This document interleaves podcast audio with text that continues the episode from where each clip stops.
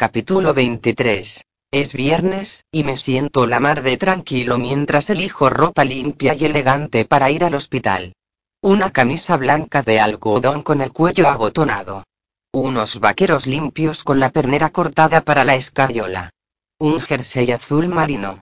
Me peino, aunque no consigo más que hacerme cosquillas en el cuero cabelludo lleno de folículos abultados.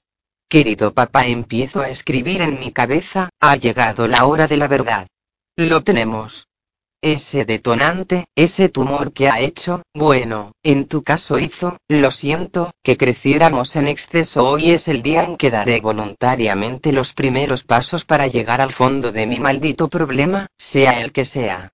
Voy a que me den el diagnóstico y no veo la hora de saberlo. La visita está concertada a una hora intempestiva de la mañana, pero me da igual. Todo lo que mi madre va diciendo me parece flotar a mi alrededor, creando una burbuja de seguridad, porque ha llegado el momento. He buscado información acerca de la acromegalia en Google y estoy preparado para aceptarlo. Hoy en el análisis de sangre buscarán el exceso de una hormona, pero yo ya he ido poniendo cruces en la lista. Pies y manos anormalmente grandes, Sí. Todo es más grande de lo normal, así que todo cuenta. Rasgos faciales toscos. Ni me hables. Voz grave y ronca. Me has estado escuchando, ¿verdad? Hay otras cosas que no cuadran con la lista de la clínica Mayo, pero la evidencia basta para decir que sí, por supuesto. Se trata de gigantismo. Ya me he dado de alta en la lista de pacientes con acromegalia. Estoy dispuesto a ser el presidente del grupo de Oregón.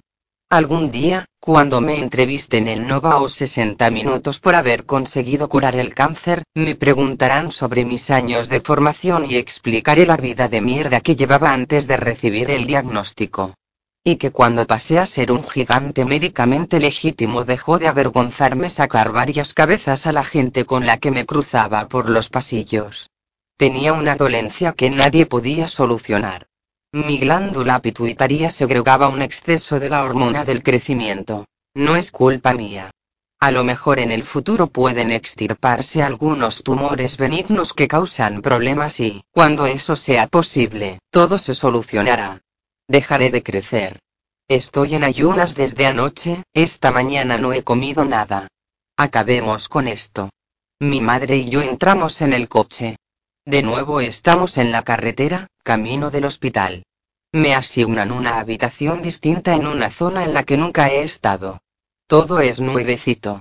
Incluso las fotos de mujeres en bikini en las revistas tienen mejor pinta. Da igual que hagan propaganda de alguna porquería para perder peso. Todo cuenta. La ayudante del laboratorio me llama para hacerme la extracción de sangre. ¿Por qué sonríes, guapo? Me pregunta. Por nada. Por todo. ¿Cuánta sangre va a sacarme hoy? Ocho litros. ¿En serio? No, te morirías. Se echa a reír. Debe de tener un sentido del humor vampírico. Unos cuantos tubos, cariño, y podrás irte. La aguja penetra en mi vena. Los viales se llenan.